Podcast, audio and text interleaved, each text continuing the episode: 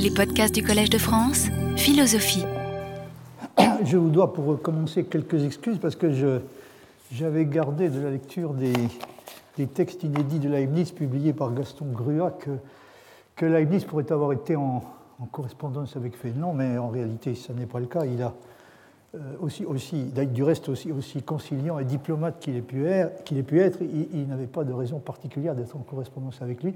Il a été en correspondance avec Bossuet euh, quand il s'est occupé assez activement de, la réconciliation des différentes églises chrétiennes, mais apparemment pas avec Fénelon, enfin, sauf si par hasard on, retrouvait euh, quelque chose dans ses papiers, ce qui est peu probable parce que euh, Fénelon défend des positions qui sont en fait sur la plupart des questions qui nous intéressent à peu près diamétralement opposées aux siennes. C'est du, du, reste la raison pour laquelle je vous en ai parlé. Ce n'est pas du tout parce que je m'intéresse spécialement au problème de la réconciliation des différentes églises chrétiennes tel qu'il a pu se poser à ce moment-là ou qui se continue à se poser. Euh, euh, en outre, je, vous ai cité Fénelon d'après une édition de 1810 que, je possède.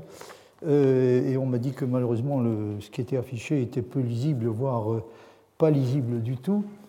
j'ai aussi oublié de vous préciser que j'ai cité, ce que j'ai cité, donc j'ai cité un extrait d'un texte intitulé euh, Lettres sur divers sujets de métaphysique et de religion, qui, est, euh, qui a été publié pour la première fois en 1718, si je me souviens bien. Euh, Fénelon et Leibniz sont exactement contemporains. le Fénelon est, est, né en 1651 et est mort en 1715, donc une année avant Leibniz. Alors, dans ces, ces lettres sur différents, divers sujets de métaphysique et de religion, il y a d'ailleurs une lettre qui est consacrée à la réfutation de Spinoza, mais ce n'est pas de ça que je voulais vous parler. J'aurai peut-être l'occasion de le faire plus tard.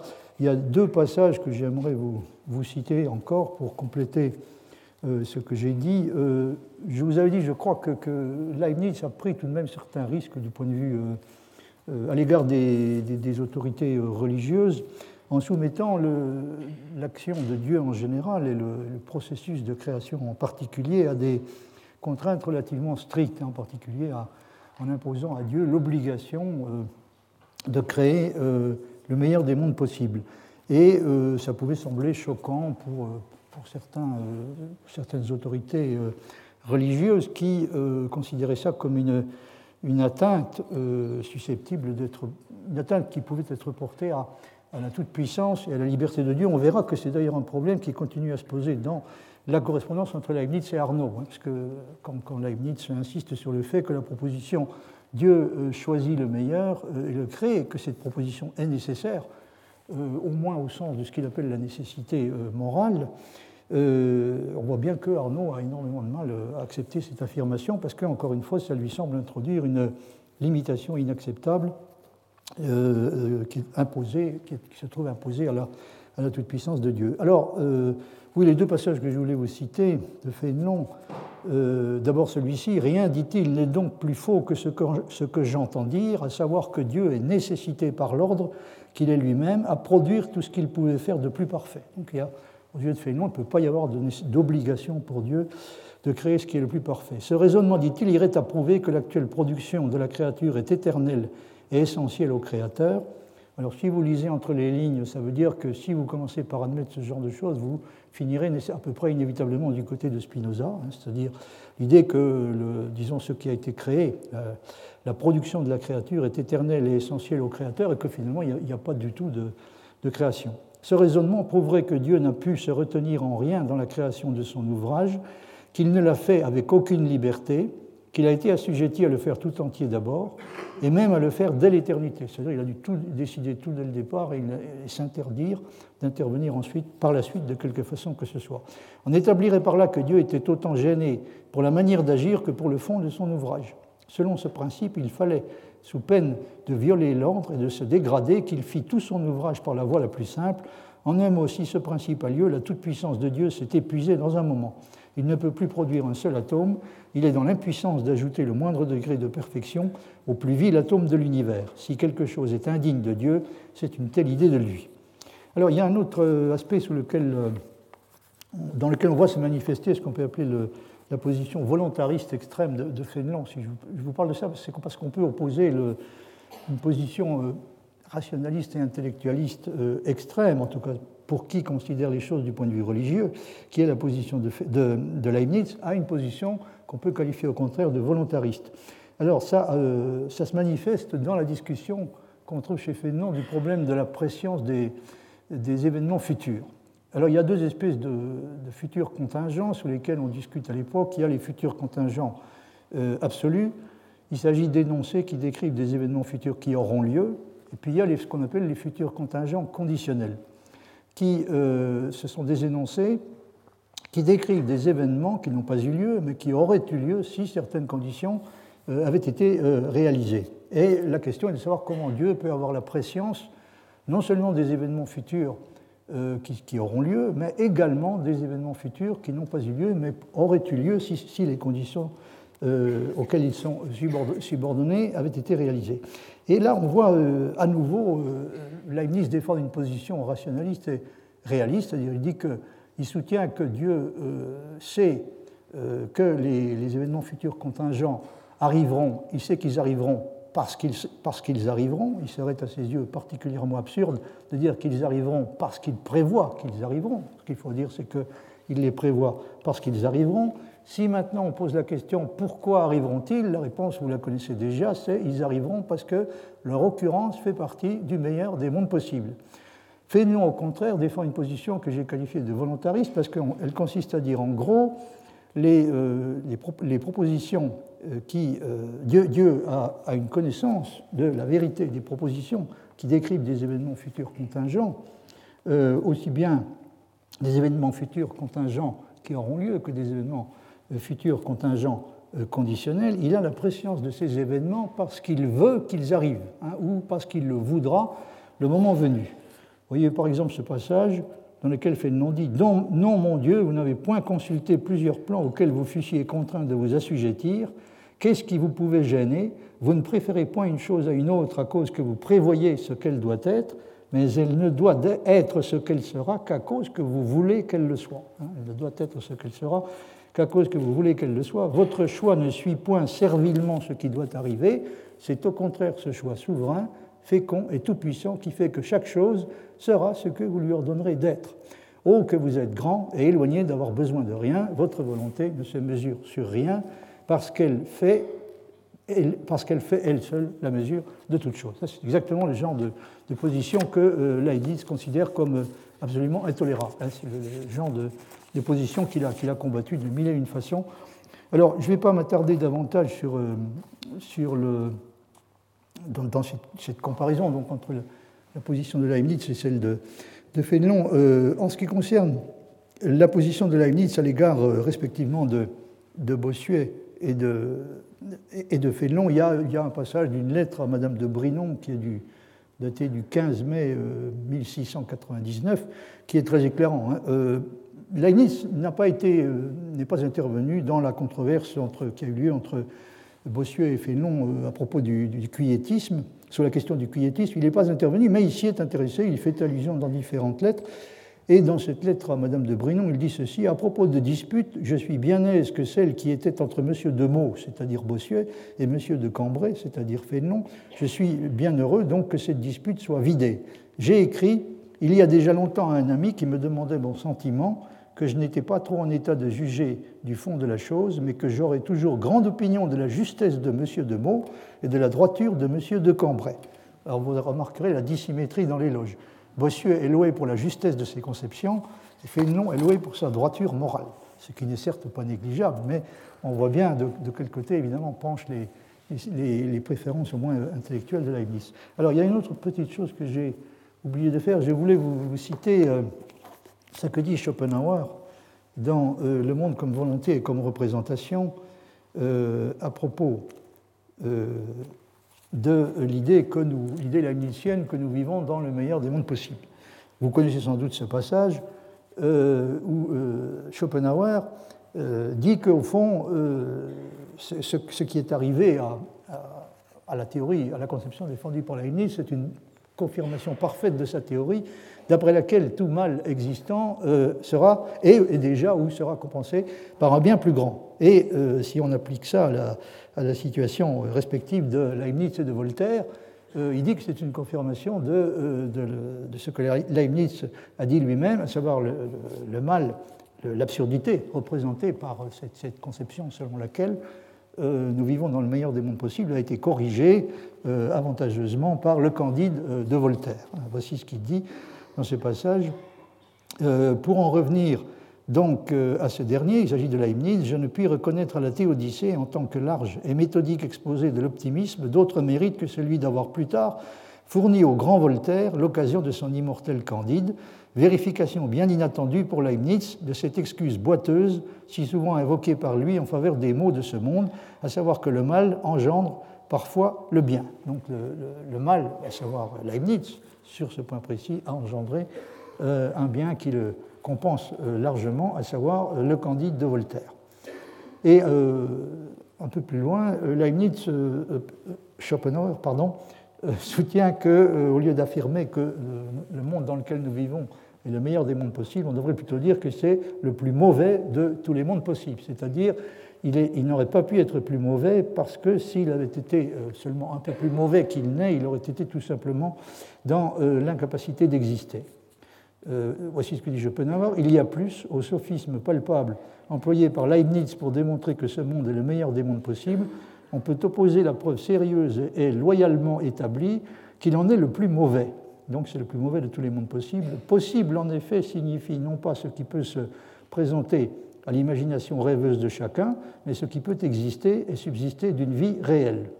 Or, ce monde a été disposé tel qu'il devait être pour pouvoir tout juste exister. Serait-il un peu plus mauvais qu'il ne pourrait déjà plus subsister? Donc ça, c'est dans le monde comme volonté et comme représentation. Mais je me risquerais personnellement à affirmer que Schopenhauer n'a pas fait beaucoup plus d'efforts que Voltaire pour essayer de comprendre ce que cherchait à dire réellement Leibniz. Et alors ça apparaît notamment dans un passage des Parerga et Paralipomena, où il dit ceci, même si euh, la démonstration leibnizienne euh, que parmi euh, tous les mondes possibles, celui-ci, c'est-à-dire celui dans lequel nous vivons, est encore et reste encore euh, le meilleur de tous, même si cette démonstration était correcte, elle ne donnerait cependant encore aucune théodicée, car le Créateur, le Créateur n'a pas créé seulement le monde, mais également la possibilité elle-même. Il aurait dû, par conséquent, arranger celle-ci, hein, la possibilité, il aurait dû l'arranger ou, ou la, disposer d'une manière telle qu'elle permette un monde meilleur, qu'elle rende possible un monde meilleur. Ça, c'est évidemment, du point de vue leibnizien, une aberration totale, puisque euh, une des choses absolument fondamentales, un des principes fondamentaux dans toute la démonstration de Leibniz, que ce soit toujours une démonstration convaincante, et que Dieu ne crée pas le possible, il n'a pas de, son pouvoir de création, ne peut en aucun cas s'exercer sur le possible. Et euh, j'ai déjà eu l'occasion d'insister euh, sur ce point, j'y reviendrai. Dieu, Dieu n'est absolument pour rien dans le fait que le meilleur des mondes possibles soit effectivement ce qu'il est, c'est-à-dire le meilleur des mondes possibles. Il l'est, si on peut dire, de façon objective, de façon complètement indépendante du choix que, euh, Dieu fait. Alors je vais revenir euh, maintenant à, ce dont j'avais commencé à vous parler, c'est-à-dire les, les, raisons pour lesquelles Leibniz se soutient que Dieu ne pouvait contrairement à ce qu'affirment les, esprits superficiels, Dieu ne pouvait réellement pas mieux faire qu'il n'a fait. Nous avions eu l'occasion de voir que la faute initiale et, principale de l'athée, d'après Leibniz, est euh, d'être mécontent du monde tel qu'il est. Tel qu'il est. Et du reste, Leibniz ne fait pas grande différence entre être mécontent du monde tel qu'il est et être mécontent de son auteur présumé, c'est-à-dire de Dieu. Mais euh, Leibniz insiste sur le fait que la doctrine selon laquelle le monde dans lequel nous vivons est le meilleur possible, cette doctrine ne peut en aucun cas constituer une raison de se résigner et de renoncer à essayer de réformer les choses. Il faut, au contraire, soutient-il, faire tout son possible pour cela et présumer que ce qui, pour des raisons que nous ignorons, ne devait pas être réformé hier, devra l'être et le sera probablement plus tard. Et si quelqu'un s'étonne que les choses ne soient pas déjà devenues meilleures, la réponse est, dit euh, le philosophe, dans la profession de foi du philosophe, que j'ai déjà eu l'occasion de citer, donc la réponse est que nous ne sommes pas autorisés à prescrire des dates à Dieu. C'est à peu près textuellement l'expression que Leibniz utilise. Autrement dit, Si on pense que les choses ne sont pas ce qu'elles devraient être, il faut se dire qu'elles peuvent toujours s'améliorer et le feront à peu près certainement, mais ne pas exiger qu'elles le fassent avant le moment qui a été prévu pour cela. Il résulte de cela cependant que l'idée de l'harmonie universelle, et donc celle de Dieu, qui ne s'en distingue pas vraiment, ont un statut qui est comparable à celui d'une hypothèse qui est à peu près impossible à réfuter. Puisqu'on peut toujours objecter à celui qui essaie de le faire, c'est-à-dire celui qui essaie de réfuter cette hypothèse, qu'il n'a pas encore adopté un point de vue suffisamment global ou qu'il manque de patience. Autrement dit, qu'il continue à privilégier abusivement une simple partie par rapport au tout ou l'état présent du monde par rapport à son histoire complète. Si on se donne non seulement un espace, mais également un temps suffisamment grand et même potentiellement illimité, il devient pour le moins difficile de contester que le monde réel puisse être le meilleur des mondes possibles, puisque tout mal qui n'est pas compensé ici et maintenant peut en principe l'être ailleurs ou plus tard. Ce qui est clair en tout cas est que l'expression le meilleur des mondes possibles ne peut pas constituer pour Leibniz une description de l'état du monde tel qu'il se trouve être à un moment quelconque. La perfection supposée du monde inclut pour une part essentielle sa perfectibilité indéfinie. C'est tout à fait évident en ce qui concerne le royaume des esprits ou des monades, dont le comportement est gouverné justement pour une part essentielle par la poursuite de fins dont la plus importante est la recherche d'une plus grande perfection. Pour Leibniz, le meilleur des mondes possibles est un monde dans lequel les êtres libres que nous sommes sont capables de développer toujours davantage leur capacité de connaissance et de compréhension, et du même coup, car les deux choses ne sont pas séparables, de progresser et de s'améliorer du point de vue moral. Leibniz semble à certains moments être euh, tout à fait conscient des objections que l'on pourrait être tenté de lui faire et qu'on n'a effectivement pas manqué de lui faire. Mais il pense que la charge de la preuve incombe en l'occurrence à l'objecteur et soutient qu'il n'a aucune chance de réussir à démontrer, il n'a aucune chance l'objecteur, de réussir à démontrer que le monde dans lequel nous vivons n'est pas le meilleur possible. Vous voyez par exemple le, passage euh, qui concerne la question de, l'origine du mal, donc c'est l'avant-dernier alinéa dans la question de l'origine du mal. Leibniz dit euh, dans, une lettre, donc c'est une lettre à Jacques Clos du 6 octobre 1706, qui est reproduite dans les textes inédits publiés par Gaston Grua, il dit Dans la question de l'origine du mal, celui qui voudrait apporter une objection invincible contre la bonté et la sagesse de Dieu devrait prouver, par exemple, que le mal pouvait être évité sans perdre quelques biens plus considérables. Donc il faudrait qu'il démontre qu'on pouvait éviter un, certain mal sans que, euh, pour autant, la quantité euh, totale de biens se trouve diminuée. Mais, dit Leibniz, pour prouver cette thèse, il ne suffirait pas de dire qu'un autre ne saurait prouver le contraire, ni faire voir la connexion de ces mots avec des plus grands biens, car c'est assez qu'on puisse dire que cette connexion est possible jusqu'à ce que le contraire soit prouvé, ce qu'on a garde de faire, d'autant qu'il s'en suivrait une absurdité, c'est-à-dire que Dieu n'aurait pas agi conformément à la plus parfaite sagesse, puisqu'il est vrai qu'il y a un Dieu infiniment parfait qui a permis le mal il faut bien qu'on dise avec saint Augustin qu'il l'a fait pour un plus grand bien, quoiqu'il soit au-dessus des forces de la raison humaine de montrer a priori et en détail en quoi ce bien consiste. Alors, euh, la phrase est un peu compliquée, mais euh, son sens est tout à fait clair.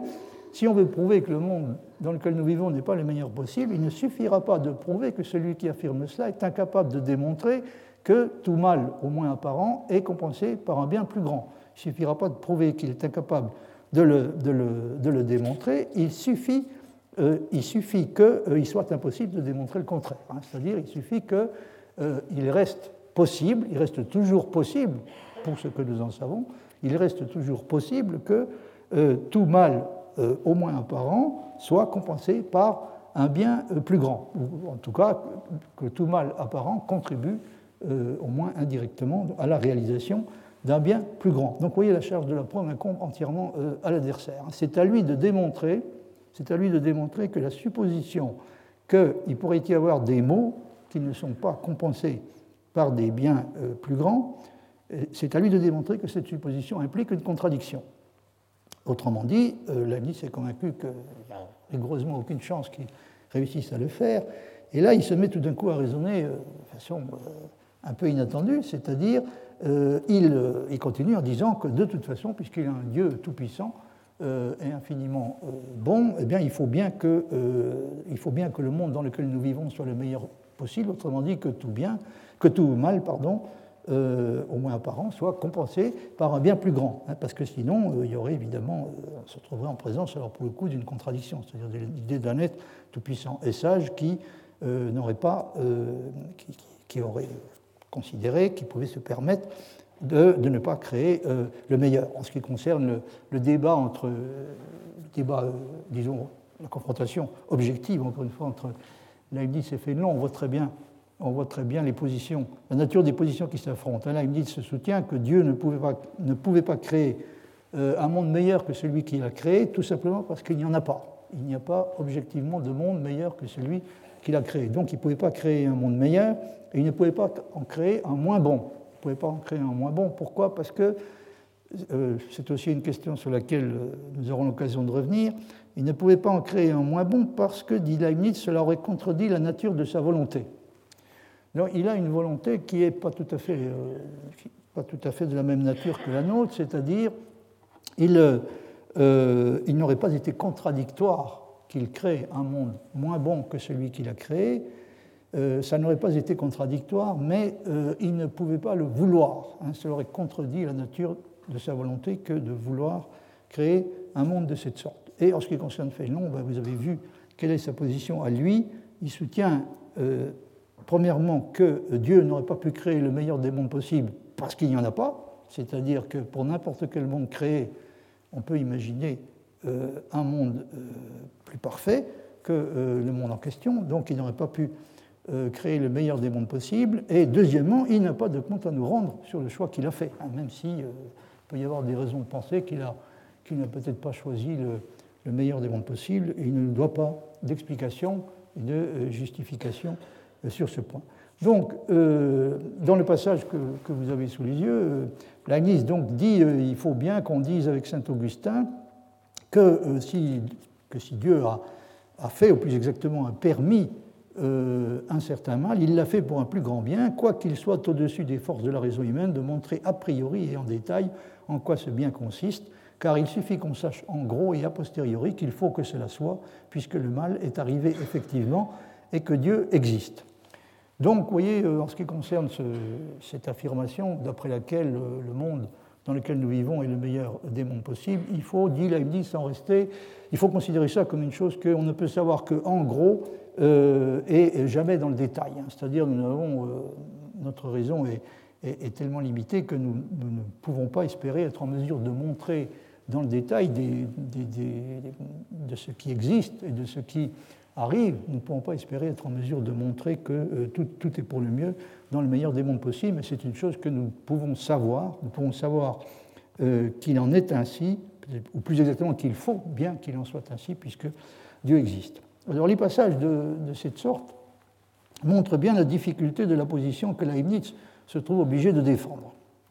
Comme il le dit, s'il est vrai qu'il y a un Dieu qui a voulu créer le meilleur, ce qui impliquait inévitablement l'acceptation d'une certaine quantité de mal, il faut bien que tout mal existant puisse être compensé par un bien, présent ou à venir, plus grand, mais cela ne peut malheureusement euh, être d'aucun secours pour ceux qui aimeraient bien pouvoir argumenter du monde tel qu'ils le trouvent devant eux au moment considéré à l'existence d'un être souverainement bon, juste et sage qui en est l'auteur.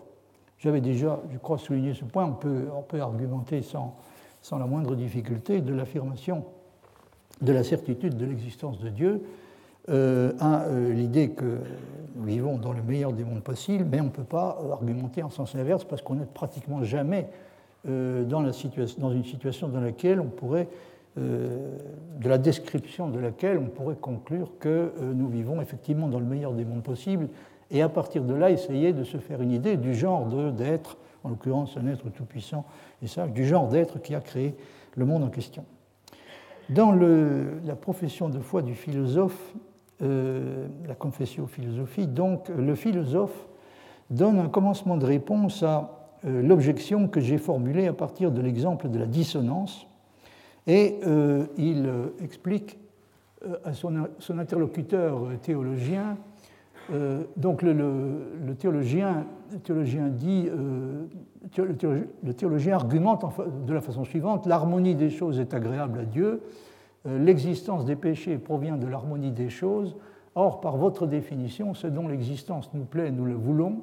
Donc, il faut dire que Dieu veut les péchés. Donc, il s'agit de, il s'agit de, de, réfuter cette idée qui est un peu gênante pour un théologien, en tout cas, que Dieu a voulu les péchés.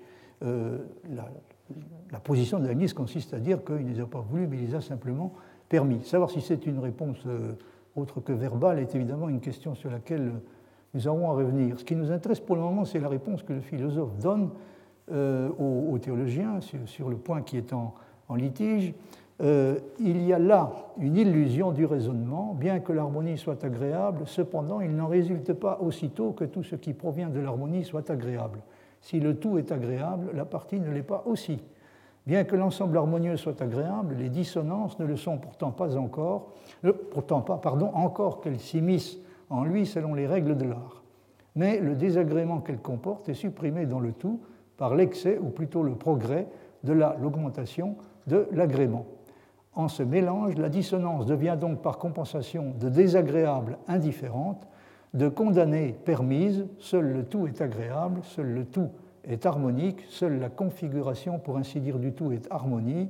Dieu prend plaisir à la béatitude existante des élus, il ne souffre point de la béatitude perdue des damnés, parce qu'ils ne souffrent d'aucune chose, la souffrance étant annulée par compensation dans l'harmonie universelle.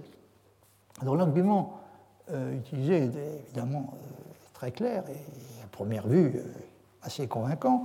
Leibniz fait remarquer que tout ne peut pas être bon dans le bien, tout ne peut pas être harmonieux dans l'harmonie et tout ne peut pas être agréable dans l'agrément. Il ne faut pas demander à des propriétés qui n'ont de signification et de réalité que globale d'être exemplifié aussi à tous les niveaux de façon locale.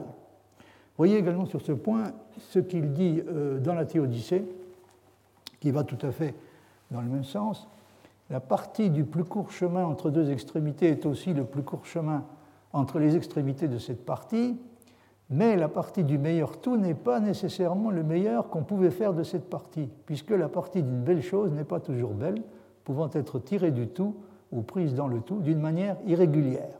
Si la bonté ou la beauté consistait toujours dans quelque chose d'absolu et d'uniforme, comme l'étendue, la matière, l'or, l'eau et autres corps supposés homogènes ou similaires, il faudrait dire que la partie du bon et du beau serait belle et bonne, comme le tout, puisqu'elle serait toujours ressemblante au tout, mais il n'en est pas ainsi dans les choses relatives. Fin citation. Donc vous voyez en quoi, euh, de quelle façon il s'efforce de, répondre aux, objections qu'on peut tenter de faire sur ce point.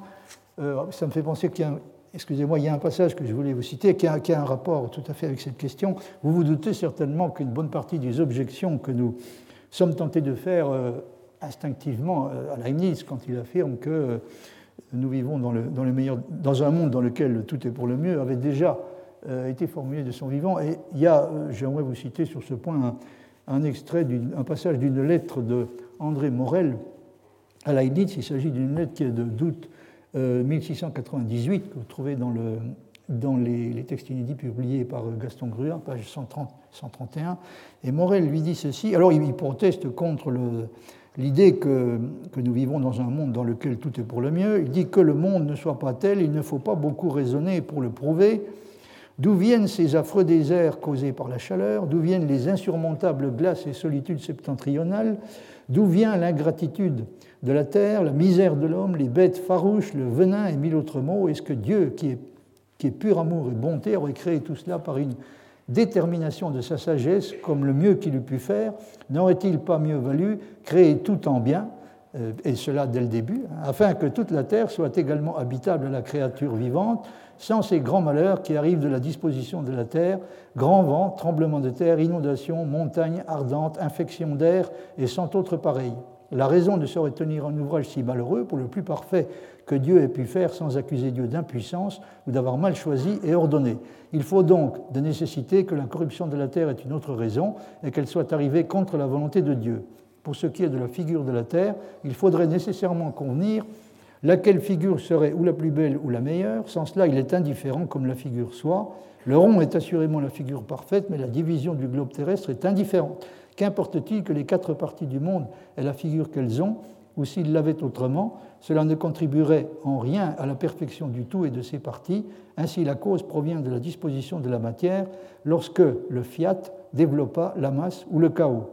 Tellement qu'avec votre permission, je ne saurais trouver vos arguments assez fondés pour prouver que le monde a été créé tel qu'il est par une détermination et choix de la sagesse divine comme une chose parfaite. L'exception qu'il faut prendre la corruption du monde avec son remède ne dit rien du tout. Au contraire, cela prouve que le Créateur a donné le remède par sa bonté contre la corruption provenue hors de sa volonté. Un homme serait ridicule de se faire malade parce qu'il a un remède infaillible contre le mal, et ne vaudrait-il pas mieux faire en sorte qu'on ne devienne malade en aucune façon? Alors évidemment, vous pouvez remarquer, soit dit en passant, que les, gens comme Voltaire ou même Schopenhauer n'ont pas euh, ajouté grand-chose aux, critiques qui, devaient venir euh, spontanément, immédiatement à l'esprit déjà des, contemporains de, Leibniz. Et ce que veut dire, ce que veut dire Morel, évidemment, c'est qu'il euh, faut chercher, si, on veut, si on veut pouvoir continuer à considérer Dieu comme un être à la fois tout-puissant et infiniment sage, il faut il faut avoir la possibilité, de, il faut qu'on puisse considérer qu'il a simplement fourni le remède à un mal dont il pas, n'était pas véritablement responsable et dont il serait tout à fait abusif de, euh, de supposer qu'il l'a voulu dans la perspective de la réalisation d'un bien euh, plus grand. Donc, euh, en ce qui concerne cette, cette, façon qu'a Leibniz d'argumenter, il est clair que on est tenté de lui objecter qu'il euh, il a du mal à distinguer euh, le point de vue, du, point de vue du, euh, du spectateur de celui de l'acteur qui est impliqué directement dans ce qui se passe. Hein.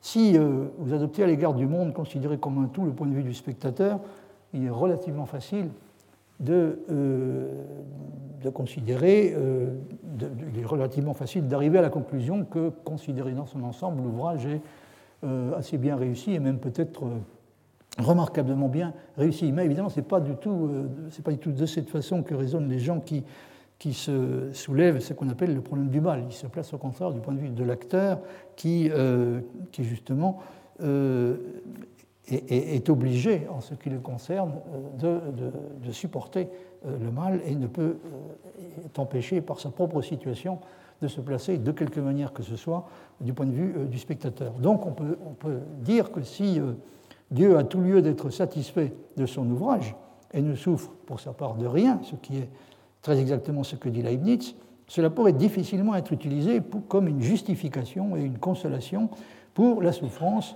de celui qui souffre. Plus loin, le théologien caractérise la position du philosophe comme consistant à soutenir que les malheureux, et plus particulièrement les damnés, peuvent avoir assurément de quoi se plaindre, mais pas de qui se plaindre puisqu'on peut démontrer que le Créateur a tout fait pour le mieux et ne peut par, conséquent pas être blâmé. Alors, vous voyez, ce passage, c'est typique à nouveau de, la profession de foi euh, du philosophe. Euh, ce qui nous intéresse donc, c'est le. Excusez-moi.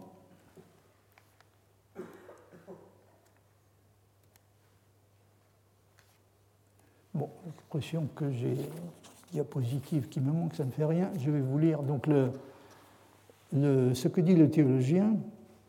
Vous m'avez persuadé qu'il ne reste aux aucune couleur d'excuse, qu'ils n'ont point de raison de se plaindre, qu'ils en ont pourtant de s'indigner, ou plutôt qu'ils ont de quoi, que s'ils ont de quoi se plaindre, ils n'ont pas de qui se plaindre. Ça, c'est ce que dit le théologien. Il admet qu'il a été convaincu par l'Église de cela, hein, à savoir que les, les damnés, on pourrait ajouter les, les, malheureux en général, ceux qui souffrent en général, donc ils ont de quoi se plaindre, mais ils n'ont pas de qui se plaindre. Ils, euh, ils, ont la colère du chien contre le caillou, des sots joueurs de dés contre le hasard, des désespérés contre eux-mêmes. Telle est leur colère contre l'harmonie universelle, conforme à la nature même des choses, c'est-à-dire aux idées, réalisatrices du cours actuel des choses.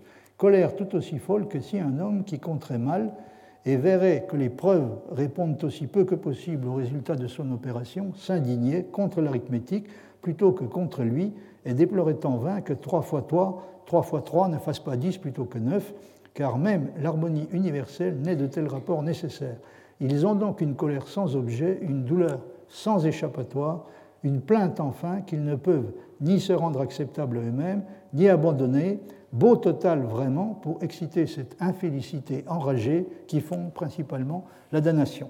Et euh, à, cette, euh, à, ces considérations du théologien, le philosophe répond, c'est tout à fait cela, la douleur est pour eux sans échappatoire, et presque, si l'on osait dire, agréable, et les damnés ne peuvent se rendre acceptables à eux-mêmes leur propre plainte, voilà ce qu'en définitive je voulais vous dire pour vous convaincre pleinement. Eh bien, j'ajoute qu'ils ne sont jamais absolument damnés de toute éternité, qu'ils sont toujours damnables. Et là, ça, c'est une chose sur laquelle euh, Leibniz revient euh, régulièrement. Hein. Il soutient que les, damnés sont, quand même damnés en fin de compte par leur propre faute, c'est-à-dire ils sont jamais ils ne sont jamais damnés à un moment donné, mais ils restent, comme il dit, jusqu'à la fin de leur vie euh, damnables, avec la possibilité d'échapper euh, à ce qui pourrait ressembler à un destin qui leur a été euh, imposé. donc ils sont, si vous voulez, Dieu sait qu'ils seront damnés, mais évidemment, il reste indispensable, aux yeux de Leibniz, de pouvoir, il reste absolument indispensable de pouvoir continuer à soutenir qu'ils le sont néanmoins par leur propre faute. Donc j'ajoute qu'ils ne sont jamais absolument damnés de toute éternité, qu'ils sont toujours damnables, qu'ils peuvent toujours être délivrés, que jamais ils ne le veulent, jamais ils ne le veulent, donc ils ne veulent pas ne pas être damnés, et donc, quoique leur conscience ne cesse de réclamer, qu'ils ne peuvent même jamais, pour rester conséquents avec eux-mêmes, se plaindre sans contradiction. Fin de citation. Alors j'aurai l'occasion de, de revenir plus tard sur la question de la valeur exacte de l'argument qui consiste à présenter le mal comme une conséquence qui n'est ni voulue ni non, voulue de l'harmonie universelle. C'est bien de cette façon que Leibniz présente à certains moments les choses. Hein. C'est-à-dire si on se demande en vertu de quoi, en fin de compte, ils sont damnés, euh, chose dont ils pourraient, semble-t-il, légitimement se plaindre, eh bien la réponse c'est qu'ils le sont non pas en vertu de la volonté de telle ou telle personne particulière, et euh, en l'occurrence de Dieu, mais en vertu de l'harmonie universelle. Hein, c'est ça, la raison ultime. Et euh, naturellement, à cela, l'athée objectera qu'il n'y a effectivement pas de qui se plaindre, mais que c'est justement parce que le monde n'a pas d'auteur dont on pourrait songer à se plaindre, et non pas parce que son auteur a réalisé une œuvre irréprochable. Et il ajoutera, il ajoutera probablement, l'athée, que si le monde avait le genre d'auteur que décrivent les religions, ou en tout cas certaines d'entre elles, il y aurait en revanche sûrement des raisons de se plaindre de lui. Alors, sur ce genre de questions, j'ai toujours eu personnellement tendance, je l'avoue, à voir les choses à la façon de Lichtenberg, qui pensait que s'il est nécessaire d'attribuer au monde un auteur, il vaudrait probablement mieux à tout prendre se le représenter comme un être très imparfait qui s'est livré à un essai plus ou moins réussi et dont on ne sait pas encore très bien ce qu'il donnera finalement. Euh, Nietzsche fait allusion c'est dans, si je me souviens bien, dans la première des considérations inactuelles, celle qui est consacrée à David Strauss, il fait, allusion donc à cette, euh, euh, remarque de, Lichtenberg. Et euh, du reste, à travers Nietzsche, le fait aussi dans, dans L'homme sans qualité. Alors, vous avez donc la citation de Nietzsche en haut, de, oui, la citation de Nietzsche, Notre monde ne serait-il pas plutôt, comme Lichtenberg l'a défini une fois, l'œuvre d'un être subordonné ne comprenons pas encore très bien la chose, donc un essai, une épreuve à laquelle on serait encore en train de travailler. Donc euh, Lichtenberg envisage la possibilité que le, monde ait été créé par un être qui, au fond, ne savait pas très bien ce qu'il était en train d'entreprendre, euh, et, donc propose de traiter ça comme un essai, un Einversuch, dont, le, résultat n'était évidemment pas, pas, du tout euh, connu de Dieu et peut peut être encore, euh, encore maintenant, euh, peut rester encore maintenant euh, largement inconnu, y compris de, de son créateur. Alors, j'ai bon, cherché à, quoi exactement Nietzsche fait allusion. C'est un, passage de, de Lichtenberg que j'ai traduit ici, dans lequel Lichtenberg dit ceci Il y a déjà bien des années, j'ai pensé que notre monde pourrait être l'œuvre d'un être subordonné, et je ne peux toujours pas revenir sur cette pensée. C'est une sottise de croire qu'aucun monde n'est possible dans lequel il n'y aurait pas de maladie, pas de souffrance et pas de mort. Ne se représente-t-on pas pourtant bel et bien le ciel ainsi Est-ce que ce n'est pas, dit Lichtenberg, précisément sous cette forme qu'on se représente la vie après la mort. donc ça doit être possible, alors que mythes semblent suggérer que ça, que ça ne l'est pas. Hein. Parler d'un temps d'épreuve, de formation graduelle, veut dire penser de façon très humaine à propos de Dieu, et c'est du pur verbiage. Et du pur verbiage. Donc l'idée, c'est qu'il faut un temps, de, un temps d'épreuve pour que, euh, pour que les choses, euh, pour permettre aux choses de, s'améliorer. Euh, vous remarquez que Lichtenberg ne voit pas non plus la justification de cela, c'est-à-dire l'argument qui consiste à invoquer le temps, la perfectibilité, le progrès, le fait que les choses vont probablement et même presque certainement s'améliorer. Et c'est un, un, argument qui est absolument dépourvu de valeur aux yeux de Lichtenberg. Pourquoi? Ne devrait-il pas y avoir des degrés d'esprit allant vers le haut jusqu'à Dieu? Et pourquoi notre monde ne devrait-il pas pouvoir être l'œuvre d'un qui ne comprenait pas encore très bien la chose? Un essai. Alors ce terme d'essai a une Versuch que, Nietzsche a, repris. Donc vous voyez que je, n'ai pas exagéré en disant que Lichtenberg se dit, après tout, euh, est-ce qu'il ne serait pas plus raisonnable de considérer que le monde a été créé par un être, euh, qui, par un être euh, assurément très imparfait et qui, au fond, n'était pas très conscient, pas complètement conscient de ce qu'il était en train de faire. Il a peut-être fait d'ailleurs simplement pour voir ce que, ce que cela allait donner. Je veux dire, ajoute Lichtenberg, notre système solaire ou notre nébuleuse tout entière qui s'arrête à la Voie lactée. Peut-être que les nébuleuses que Herschel a vues ne sont que des spécimens qui ont été livrés ou des spécimens auxquels on travaille encore. Quand je considère la guerre, la famine, la pauvreté et la peste, il m'est impossible de croire que tout est l'œuvre d'un être suprêmement sage, ou bien il doit avoir trouvé un matériau indépendant de lui, par lequel il a été dans une certaine mesure euh, limité. Pardon. Donc il doit avoir trouvé un matériau indépendant de lui, par lequel il a été dans une certaine mesure limité, de telle sorte que ceci ne serait le meilleur des mondes que relativement, comme cela a été effectivement déjà souvent enseigné. Alors évidemment, là, il y a un problème parce que si euh, on considère que le caractère tout à fait imparfait de l'ouvrage provient de la résistance qu'a rencontré le créateur, euh, une résistance qui viendrait d'un matériau indépendant de lui, ça pose évidemment un problème considérable du point de vue créationniste, puisque même la matière ou le, matériau, quel qu'il soit, dont, la résistance est, responsable de l'imperfection du résultat, est supposé avoir été créé précisément par Dieu. Donc il faut... Euh, il faut aller jusqu'à imaginer, euh, comme le, comme le fait Lichtenberg, donc euh, un, matériau qui serait véritablement indépendant de Dieu et indépendant donc de l'acte de, création euh, lui-même. On peut bien entendu objecter à ceux qui raisonnent à la façon de Lichtenberg, et Leibniz le fait assez souvent, qu'un monde dans lequel il n'y aurait pas de maladie, pas de souffrance, pas de mort, et pas de mal en général serait uniforme, ennuyeux et terne.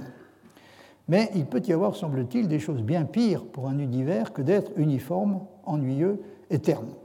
Et un monde qui comporterait beaucoup moins de mal serait sans doute, si on suit le raisonnement de Leibniz, moins beau. Mais il serait probablement aussi plus supportable et plus agréable à habiter.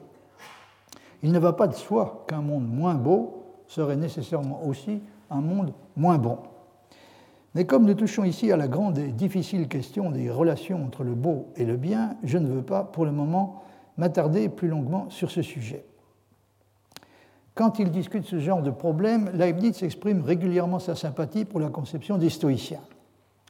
Et il cherche à les défendre à peu près à chaque fois contre les attaques dont ils ont été victimes. Voyez par exemple la deuxième citation que vous avez sur l'écran où il est question de, de Chrysippe, euh, qui est une citation de Plutarque. Hein. Plutarque dit euh, Or, remarquez qu'il, donc il s'agit de Chrysippe, donne toujours à Dieu de beaux titres, indiquant son amour de l'homme, mais qu'il lui prête des actions de sauvage, de barbare et de galate. Donc c'est tiré du texte de Plutarque, des contradictions des stoïciens. Et la réaction de Leibniz euh, à ce genre d'affirmation est à peu près toujours, comme je viens de le dire, de de défendre euh, les stoïciens. Hein. Il dit euh, à propos de, Plutarque, Plutarque objecte que Jupiter rend souvent les hommes malheureux, nous ne le sommes peut-être pas, euh, c'est la qui parle, donc nous ne sommes peut-être pas aussi malheureux que nous avons tendance à le croire, nous ne le sommes peut-être pas, et quand nous le serions, nous sommes une portion très peu considérable de l'infini. alors c'est tiré donc des remarques critiques de Leibniz sur le, dictionnaire de Bell qui sont reproduit, reproduit dans les lettres et opuscules inédits publié par Fouché de Careil. Alors à cela, en particulier ce qui est dit dans la deuxième phrase, hein, nous ne sommes peut-être pas aussi malheureux que nous le serions, mais après tout, nous ne sommes qu'une portion très, insignifiante, très peu importante et même très insignifiante de, l'infini ou, du tout. À cela, on est tenté de répondre que euh, cela peut certes nous inciter avec raison à relativiser le mal que nous pouvons avoir à supporter, étant donné la petitesse et même l'insignifiance de ce que nous représentons par rapport à l'univers, considéré dans sa totalité.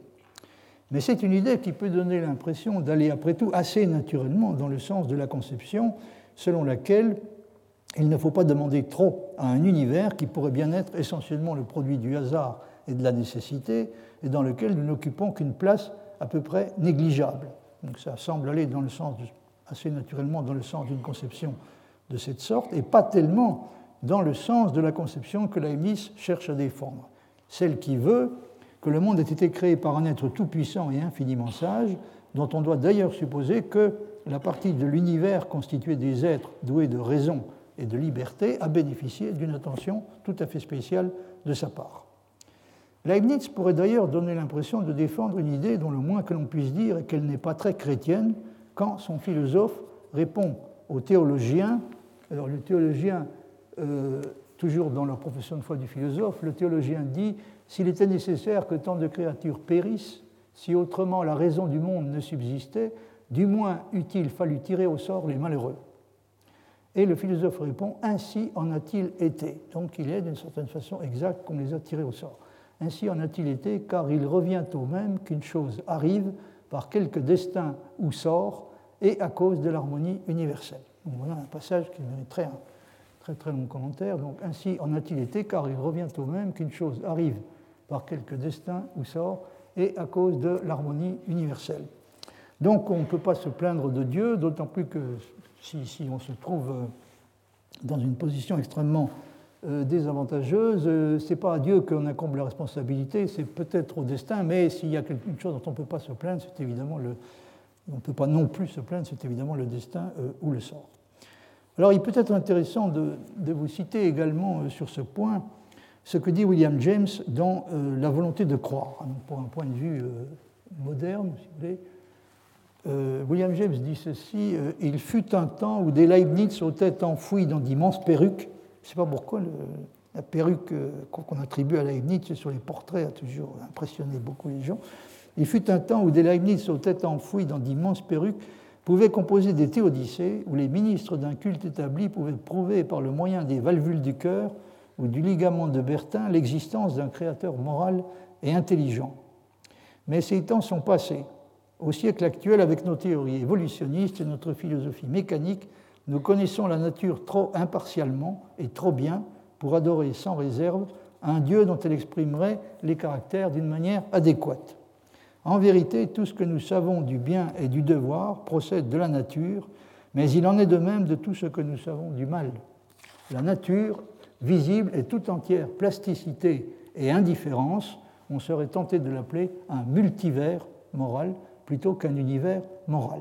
Là, je crois que William James donne une, assez bonne euh, idée des, raisons pour lesquelles ce que dit Leibniz nous, fait, nous fait en effet euh, effectivement euh, passablement étrange. Alors ce qu'il veut dire est que il ne nous est plus possible désormais d'aimer uniformément et inconditionnellement le monde lui-même. Il ne nous est pas plus possible donc de l'aimer uniformément et inconditionnellement qu'il ne nous est possible d'aimer uniformément et inconditionnellement l'auteur qu'il est supposé avoir aux yeux de certains. On serait tenté de dire ce qu'il a peut-être bien fait sur, euh, certains points, mais euh, beaucoup moins bien euh, sur d'autres. À cela s'ajoute le fait qu'on peut aussi avoir le sentiment qu'il est au compte fait plus facile d'affronter et de supporter le mal en lui-même que d'avoir à accepter en plus de cela le fait qui peut ressembler davantage à une circonstance aggravante qu'à une consolation relative, le fait qu'il a été voulu, ou en tout cas permis, par un créateur moral et intelligent.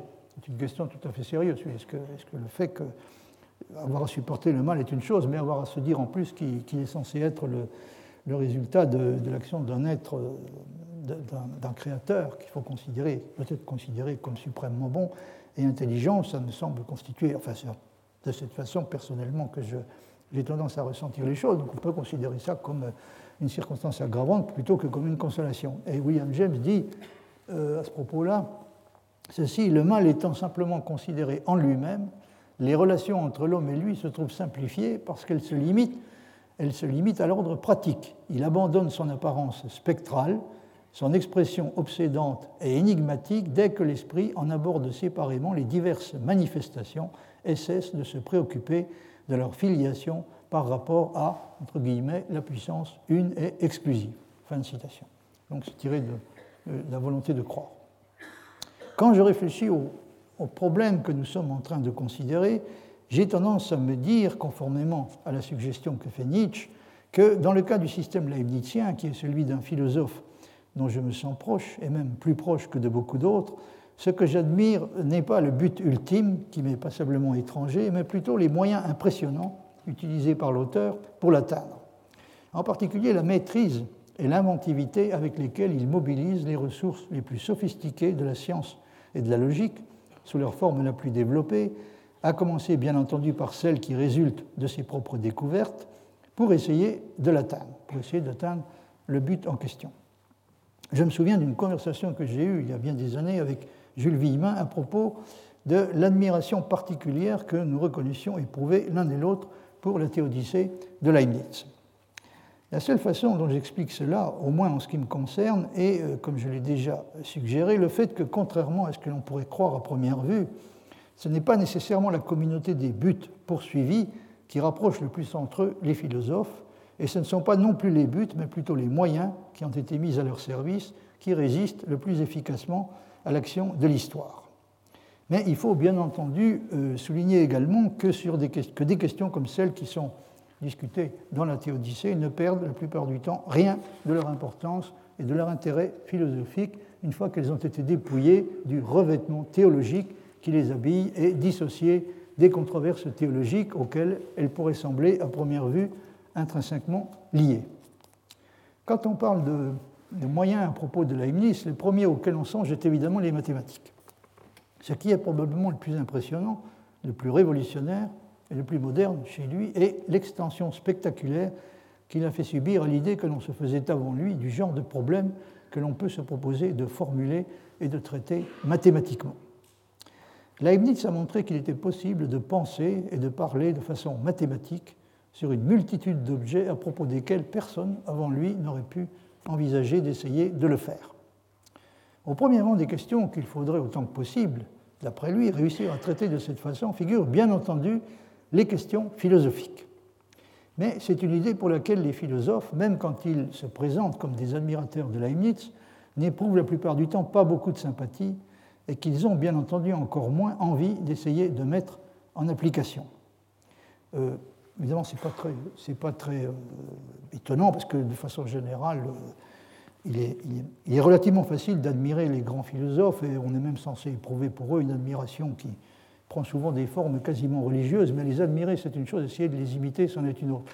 Et euh, toujours, je suis toujours assez étonné de voir de rencontrer des admirateurs passionnés de Leibniz qui sont en même temps des gens qui détestent les mathématiques. ça me paraît un peu, ça m'a toujours paru un peu curieux. Et j'ai traduit à ce propos un, assez long passage d'un article de Scholz, Heinrich Scholz, euh, un article sur Église de 1942, euh, dont j'aurai l'occasion de vous reparler. Bon, je me permets de, vous citer cet article parce que Scholz est un des auteurs qui sont en partie responsables de, l'intérêt que j'ai lu dans les années 60. Et enfin, quand je dis dans les années 60, c'est paru en 69, donc disons plutôt les années 70. Euh, l'article est reparu, excusez-moi, il est de 1942, il est reparu en 1969, donc dans, un recueil intitulé Mathesis Universalis. Ça fait partie des choses que nous disions à l'époque. Et dans, euh, dans, cet article, Scholz a dit ceci euh, à propos des, des, philosophes qui, euh, tout en étant des admirateurs de Leibniz, sont en même temps, manifestent en même temps une, très peu d'envie de, de, limiter sur le point qui lui, lui semble à lui crucial, c'est-à-dire l'utilisation des mathématiques, et en particulier des mathématiques pour le traitement des questions philosophiques, ils savent qu'un philosophé qui doit être pris au sérieux ne peut dans tous les cas qu'être le résultat d'une longue peine, mais ils résistent aussi, à l'exception d'un nombre infinitésimal d'entre eux, avec opiniâtreté, à la reconnaissance du contenu philosophique ou du caractère philosophique d'une question dès qu'il s'avère que cette question ne peut être maîtrisée sans mathématiques. On est dans tous les cas un philosophe au sens leibnizien que si on a le courage de reconnaître la question de Leibniz qui nous occupe comme une question philosophique de premier ordre, et pas seulement le courage qu'exige cette reconnaissance, mais également le talent et la volonté ferme de s'approprier la formation mathématique complète qui est requise pour un éclairage exact de cette question. C'est peut-être beaucoup demandé. Cela me semble faire partie, dit Scholz, des choses les plus illuminantes et en même temps les plus révolutionnaires chez Leibniz, qu'il a aiguisé et approfondi dans ce sens les exigences qui s'imposent aux philosophes. Combien grand a été son horizon par rapport à l'horizon de tout philosophe dont la position est dictée par la peur des mathématiques, et à plus forte raison par rapport à tout philosophe dont la position est dictée par la haine des mathématiques. Leibniz n'a jamais connu la peur et la haine, il a su ce que tant de gens ne veulent en aucune façon apprendre, il a su ce que même Goethe n'a pas pu comprendre, qu'il n'y a dans le monde entier pas de démonstration plus pénétrante du sérieux de l'effort fait pour sortir de l'obscurité et accéder à la clarté que le passage chargé de sens par les mathématiques dans tous les cas dans lesquels il est possible et de façon complètement indépendante de ce que les Philistins ont à dire là-dessus. Alors, j'ai trouvé une photo de, Scholz, mais elle n'est pas, pas, fameuse. Scholz est quelqu'un qui est un exemple intéressant parce qu'il a, il a, euh, il se trouve qu'il a occupé la première chaire de logique mathématique euh, en Allemagne. Il a, la première chaire consacrée à la logique mathématique et au, fondement des mathématiques. Il est né donc à la question du fondement des mathématiques. Il est né en 1884, il est mort en 1956, et il est le créateur de ce qu'on appelle l'école de Münster. Son successeur a été, je crois, Hans Hermès. Alors c'est quelqu'un qu'on que, lisait, c'est un admirateur de Leibniz, de Bolzano, euh, de Frege. Il a, il a, il a contribué euh, en particulier à la publication de la correspondance de Frege. Et euh, ce n'est pas tout à fait un hasard si, euh, y a, si vous voulez, l'action et la présence de Scholz à, Münster ne sont évidemment pas sans rapport avec le fait que euh, Münster est un des endroits où, pour être précis, ce qu'on appelle Leibniz Forschungsstelle, donc le centre de recherche sur Leibniz, c'est le, centre de recherche sur Leibniz qui se trouve à, Münster, donc est un, des, est un des endroits où on s'occupe de la publication des, des, papiers posthumes de, Leibniz. Un travail qui durera je, ne sais combien de temps. J'espère que certains d'entre vous verront l'achèvement de ce travail, mais personnellement, je, ne le verrai certainement pas. En fait, ça, c'est une autre question. Euh, bon, je, je, reviendrai un peu plus tard sur les raisons pour lesquelles je me suis permis de vous parler de, de Scholz. C'est en partie à cause de, d'un débat qui revient assez fréquemment euh, à propos de la question de savoir qu'est-ce qui est au fond le plus important chez Leibniz, est-ce que c'est la logique ou est-ce que c'est euh, les mathématiques? Alors les commentateurs français, les interprètes français ont répondu avec un ensemble remarquable que c'est les mathématiques, hein, sûrement pas la logique. Alors il, y a, euh, il, continue à y avoir des discussions sur ce point. Scholz fait partie de ceux qui évidemment ont insisté particulièrement sur l'importance de la logique chez Leibniz comme l'avait fait euh, avant lui hein, euh, Bertrand Russell et euh, Bertrand Russell, Coutura et également Cassira. Bon, mais je ne fais pour le moment qu'évoquer en passant cette question. Nous aurons peut-être l'occasion de reparler un peu plus tard. Alors pour en revenir donc à ce que, ce que dit Scholz à propos de, Leibniz, il faut remarquer qu'à la base de ce qu'on appelle l'universalité de, de, Leibniz, qui est la chose qui frappe peut-être avant tout chez lui, à la base de son universalité, euh, il y a avant tout l'idée que les vérités, quelle que soit leur provenance et leur nature, sont toutes importantes et qu'il ne peut jamais y avoir de conflit réel et bien entendu encore moins de contradiction euh, entre elles. Alors sur ce que euh, Scholz appelle la largeur de son horizon, voyez par exemple ce passage d'une lettre à Malbranche qui est du 23 juin, daté du 23 juin 1679, qui figure dans les Philosophies Schriften, volume 1, page 337, où Leibniz euh, dit ceci à propos de. Il est question de Descartes, hein, mais si la métaphysique de M. Descartes était bien démontrée, je l'estimerais infiniment au-delà de tout ce qu'on pourra jamais faire en géométrie ou mécanique. Donc, ça serait, si sa métaphysique était bien démontrée, ça serait bien plus important que tout ce qu'il a pu démontrer et tout ce qu'on ne pourra jamais démontrer en géométrie ou en mécanique. Et je dis en vérité que j'aimerais mieux d'être contenté là-dessus que d'avoir trouvé un trésor, Car qu'est-ce que tout le reste au prix de Dieu et de l'âme? En effet, j'ai une amour démesuré pour cette divine science et je m'étonne de voir qu'elle est si peu estimée. Les hommes sont partagés ordinairement, ceux qui aiment les belles lettres, la jurisprudence, les histoires ou affaires ne sauraient presque souffrir qu'on leur parle des sciences réelles. Un physicien ou machiniste se moque des subtilités des géomètres, et les géomètres ordinairement tiennent que les abstractions ne sont que des rêveries.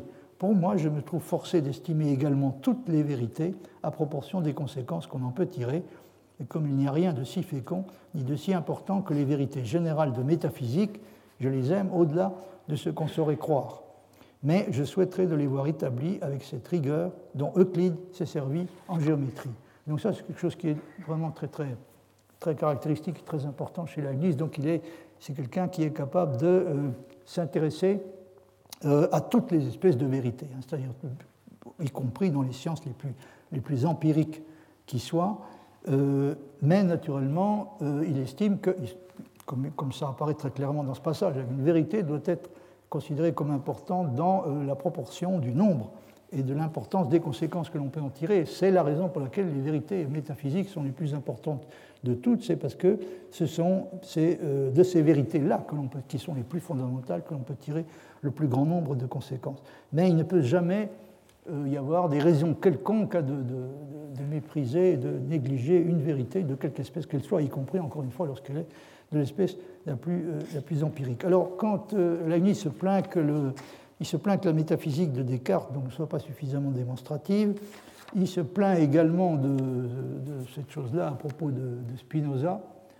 Euh, vous avez ici un passage, euh, donc dans le haut de la page, c'est la, la sixième ligne, hein, où il dit non numquam paralogisat, c'est-à-dire euh, de temps en temps, il fait des paralogismes. Hein, et donc, il se plaint, euh, il, déplore le fait que, euh, que Spinoza ait été loin dans ce qui, était, ce qui est présenté comme une éthique more geometrico demonstrata, donc une, éthique démontrée de façon géométrique. il se plaint du fait que Spinoza a été extrêmement loin, selon lui, hein, de, satisfaire cette exigence de démonstrativité. Euh, dit euh, parfois il paralogise, ce qui provient du fait qu'il s'éloigne de la rigueur démonstrative. Pour ma part, je crois assurément qu'il est utile dans les choses géométriques de s'écarter de la rigueur, parce qu'en elle, il est facile de se garder des erreurs, mais dans les choses métaphysiques et éthiques, je pense qu'il faut suivre la rigueur démonstrative à son degré le plus élevé, parce qu'en elle, il est facile de faire un faux pas. Si toutefois nous avions une caractéristique constituée, nous raisonnerions, avec une égale sûreté dans les choses métaphysiques et dans les choses mathématiques. Donc c'est ce que devrait permettre la caractéristique universelle, à la constitution de laquelle, comme vous le savez, Leibniz s'est occupé euh, presque toute sa vie. Euh, elle devrait permettre, donc, si nous disposions d'une caractéristique universelle, nous serions en mesure de raisonner avec une égale rigueur sur les sujets métaphysiques et sur les sujets euh, géométriques. Alors en ce qui concerne Spinoza, euh, il dit euh, d'une façon qui est si possible encore moins euh, aimable, je précise j'ai respecté à peu près invariablement l'orthographe de Leibniz, mais il n'est pas le seul donc à l'époque qui écrit Spinoza parfois avec, avec un S. Spinoza a prétendu démontrer qu'il n'y a qu'une seule substance dans le monde, mais ses démonstrations sont pitoyables ou non intelligibles. C'est dans un texte qui s'appelle Considération sur la doctrine d'un esprit universel unique, un texte qui est de. de pardon, j'ai laissé une faute. Après, considération sûre et non pas dure la doctrine d'un esprit universel unique. Donc, euh, à propos de cela, euh, je, voudrais encore vous signaler que dans un article qui est paru en 1986, Ian Hacking formule une affirmation qui peut sembler, euh, qui sortie de son contexte, peut sembler un peu surprenante et même choquante. Leibniz savait ce qu'est une démonstration, Descartes ne le savait pas. Donc c'est dans un article intitulé Démonstration, Leibniz et Descartes, démonstration et vérité éternelle. Bien entendu, Hacking ne veut pas dire que, Descartes, que Leibniz savait démontrer mathématiquement quelque chose et que Descartes ne le savait pas. Ce qui veut dire, c'est que, c'est que Leibniz était en possession d'un concept de démonstration que Descartes n'avait pas. En fait, le concept leibnizien de la démonstration sur ce point, Hacking a fait raison, est déjà presque le même que le nôtre et il n'a pas existé avant une époque qui est en gros la sienne, l'époque de Leibniz. Descartes, en tout cas, n'avait pas ce concept-là et n'était pas intéressé par ce qu'il représente, n'était pas intéressé par le fait de l'avoir. Mais cela n'empêche nullement que quand on compare les façons de faire respectives de Descartes et de Leibniz, on soit obligé de constater que ce n'est pas, de façon générale, le deuxième, c'est-à-dire Leibniz, mais plutôt le premier qui se montre dans la pratique le plus stricte et le plus respectueux des exigences de la démonstration exacte. Leibniz, qui est souvent trop rapide, étourdi ou négligent, n'est pas forcément un exemple à limiter lorsqu'il s'agit de produire des démonstrations formellement correctes. Alors que Descartes, qui méprisait le formalisme, est en revanche presque toujours formellement correct. L'explication de cela se trouve, à mon avis, au moins en partie, dans le passage que euh, je viens de citer. Leibniz pense que dans les mathématiques, il n'y a pas lieu de s'astreindre à une exigence de rigueur formelle absolue, parce que les erreurs sont relativement faciles à détecter et à corriger. Dans la métaphysique, au contraire, où les erreurs sont aussi fréquentes que difficiles à reconnaître et à rectifier, la rigueur démonstrative est une exigence avec laquelle il est impossible de prendre des libertés quelconques. Aussi paradoxal que cela puisse sembler à première vue, le rigorisme formel constituerait une incongruité et un handicap pour les sciences qui sont par nature exactes, mais il constitue une obligation pour la métaphysique qui ne l'est pas et doit s'efforcer de le devenir. Donc je crois qu'il faut prendre tout à fait au sérieux cette idée que le, la, métaphysique est une science dans laquelle il faut euh, euh, s'astreindre euh, avec une, rigueur et une fermeté particulière à donner toujours des démonstrations exactes. C'est en tout cas ce que, la façon dont Leibniz voyait les choses. Alors, un mot encore à propos de la grande question, la grande question de Leibniz à laquelle Scholz fait allusion dans le passage que j'ai cité. Alors, c'est une question qui se décompose en deux parties, d'après Scholz. Hein. Première, première premier aspect de la question, comment parvenir, ou premier élément de la question, comment parvenir à une caractérisation la plus exacte et la plus complète possible de ce qui rattache notre monde à l'ensemble des mondes possibles. Ça, c'est la première question. Deuxième question, comment parvenir à un éclaircissement comparable de ce qui distingue notre monde dans cet ensemble qui contient tous les mondes possibles? Il est bien connu que la réponse à ces deux questions peut en principe, selon Leibniz, être obtenue de façon mathématique et que nous disposerions de la réponse complète si nous connaissions et étions capables de maîtriser le genre de calcul que Dieu a effectué pour parvenir à la création du monde. C'est ce que signifie euh, cette formule fameuse cum Deus calculat et cogitationem exercet fit mundus. Bon, si on, si on remplace le passif par l'actif, ça, peut se traduire à peu près par euh, en calculant et en exerçant sa pensée, Dieu fait euh, le monde. Donc ce, problème, euh, le problème de la création du monde, a été résolu comme un problème mathématique par Dieu, précisément parce que c'était un problème mathématique, donc relevant de ce qu'on peut appeler le, calcul du meilleur. Alors Scholz, euh, j'ai oublié de vous dire à propos de Scholz, oui, euh, pardon, j'ai oublié de vous dire à propos de Scholz que il était à la fois, il était à la fois théologien, logicien et philosophe. c'est quelqu'un qui a entendu des relations très étroite avec Karl Barth pendant des années. Euh, et alors ce, statut de, ce double statut, de, triple statut de logicien, de théologien et de philosophe explique peut-être, enfin explique même presque certainement ce que, ce que le ton euh, un peu grandiloquent et, prédicant qu'il a peut, comporter d'un petit peu irritant. Alors en tout cas, ce qu'il dit à propos de, Leibniz,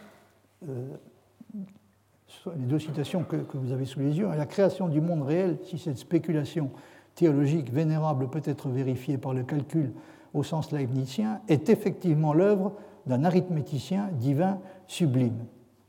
Et euh, si maintenant on se demande en quel sens le meilleur des mondes possibles peut être dit exactement le meilleur, Scholz euh, donne une réponse qui, est particulièrement intéressante. Il dit que euh, le meilleur des mondes possibles au sens leibnizien est le plus transparent pour notre intellect. Donc, vous voyez, là, il prend une option très, très nette. Hein. si, la question, si la question posée est en quel sens exactement ce monde est-il le meilleur Bien, La réponse qu'il suggère, c'est qu'au fond, il est le meilleur parce que c'est le, meilleur dans l'ordre de l'intelligibilité. Hein. c'est, le plus transparent pour l'intellect. Euh, on pourrait dire de façon, je crois, encore plus précise que c'est celui qui est le mieux conçu et le plus satisfaisant pour une intelligence mathématique qui disposerait des capacités requises et aurait effectué le calcul nécessaire. Mais, me direz-vous, quelle relation y a-t-il au juste euh, entre cela et le fait que ce monde soit aussi le meilleur au sens que l'on peut appeler moral du terme? Il se pourrait bien toutefois que cette question ne soit déjà plus vraiment leibnizienne puisque Leibniz ne distingue pas de la même façon que nous avons tendance à le faire aujourd'hui la question de l'être et celle de la valeur. nous avons tendance, nous, à maintenir une distinction tout à fait stricte entre la question de l'être ou de la réalité d'un côté et la question de la valeur de l'autre. Mais c'est une, une, une, séparation dont il ne faut pas euh, essayer de, de, trouver un équivalent euh, chez Leibniz. Pour lui, la quantité de bien ou de perfection euh, et la quantité de réalité sont deux choses qui ne diffèrent pas vraiment l'une de l'autre. Le mal est d'abord un défaut d'être ou de réalité. Vous voyez ce passage euh, tiré d'un, qui est un fragment allemand euh, qu'on trouve dans les textes inédits publiés par Gaston Grua, donc dans le tome 1, page 147, que j'ai traduit. Donc la liste dit toute perfection des créatures découle immédiatement de Dieu comme être force, réalité, grandeur, savoir, vouloir. Donc toutes ces choses-là viennent de Dieu. Et tout ce qui, dans les créatures, euh, tout ce qu'on peut trouver dans les créatures dans cet ordre-là, c'est-à-dire en fait d'aide, de force, de réalité, de grandeur, de savoir, de vouloir, pardon, vient de Dieu. Les défauts maintenant, les défauts ou imperfections adhérents découlent des créatures elles-mêmes et de leurs bornes ou non plus ultra, c'est de l'incapacité dans laquelle elles se trouvent d'aller plus loin. Hein. Euh, donc les défauts découlent euh, des, créatures elles-mêmes et de leurs bornes que la limitation ou la finitude amène avec soi, comme les limites de l'être, la résistance à la force, la passivité dans le cas de la réalité, la réduction forcée de la grandeur, l'obscurité dans le cas du savoir, le fléchissement dans le cas du vouloir. Donc toutes ces choses-là viennent des créatures. Alors j'ai, je l'avoue, une hésitation sur la façon de traduire le, mot allemand Leidenschaft. Je pense qu'il faut traduire par euh, passivité plutôt que que par passion, euh, mais je n'ai pas eu la possibilité de vérifier si le terme Leidenschaft dans l'allemand du XVIIe siècle pouvait être utilisé euh, dans ce sens-là. Enfin, de toute façon, bon, le, sens général euh, est, je crois, tout à fait clair. Alors ça, c'est un passage donc, qui, confirme, il y en a une, multitude d'autres hein, qui confirment que on ne peut pas établir donc chez Leibniz de genre de différence que nous, nous serions tentés de, d'établir entre la quantité de bien et, la quantité de réalité. Encore une fois, parce qu'il ne fait pas, il n'instaure pas le genre de séparation qui semble aller plus ou moins de soi pour nous entre euh, le problème, la question de l'être ou de la réalité d'un côté et la question de la valeur de l'autre. Alors il va sans dire que Leibniz n'est pas le premier philosophe à avoir soutenu qu'il est absurde ou impie de se plaindre du monde dans lequel nous vivons, en s'appuyant sur l'impression superficielle et trompeuse qu'il aurait pu être meilleur qu'il n'est. Mais il est incontestablement le premier à avoir affirmé qu'il est possible d'interpréter de façon mathématique précise l'idée que le monde réel est le meilleur des mondes possibles. C'est d'après Scholz cette idée qui constitue pour lui le fondement et c'est le fait d'y adhérer qui constitue le contenu fondamental et principal de ce qu'on appelle l'optimisme leibnizien. Vous voyez par exemple, ce passage. Tout le reste, dit-il, est pour Leibniz secondaire, n'est pas original, mais emprunte son existence au fond de pensée du portique, c'est-à-dire des stoïciens, et du néoplatonisme, et est d'une espèce telle qu'il me sera permis de dire une concession faite au public. Il me semble que ce que Leibniz a eu à l'esprit en faisant ces concessions a été mis seulement par Goethe sous une forme pure appropriée, suit donc une citation de Goethe, la nature, a dit une fois Goethe, remplit avec sa productivité illimitée tous les espaces. Tout ce que nous appelons mauvais, malheureux, vient de ce qu'elle ne peut pas donner place à tout ce qui naît, et encore moins lui octroyer une durée.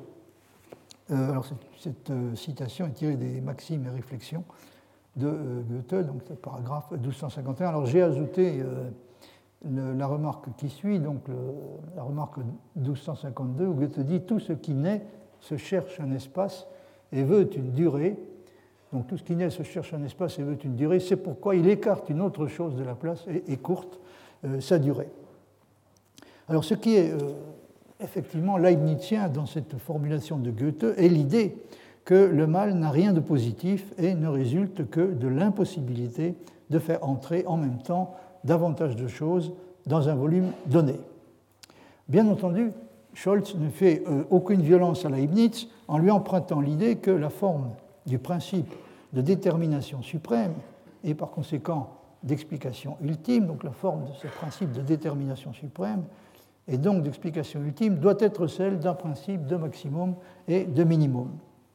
Leibniz le dit lui-même tout à fait clairement à maintes reprises, par exemple dans le De Rerum euh, Radicali, qui est de 1697, il dit il y a toujours dans les choses un principe de détermination qu'il faut chercher dans le maximum ou le minimum, à savoir que le plus grand effet soit obtenu, pour ainsi dire, avec la moindre dépense.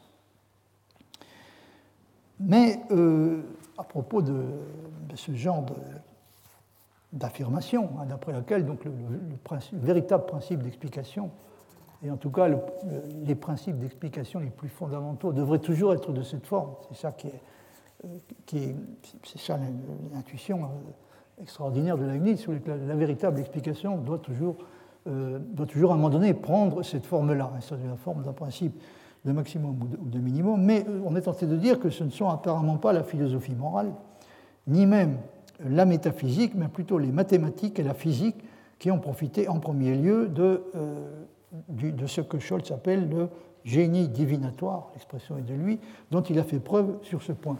Euh, à ce propos-là. Voyez par exemple, malheureusement j'ai l'impression que ce n'est pas très lisible, mais enfin, on doit, vous voyez à peu près de, quoi il s'agit. Il s'agit d'un, extrait d'une, page d'un livre de Nicolas Recher, donc sur le, meilleur des mondes possibles. Alors il a représenté la situation par une, courbe.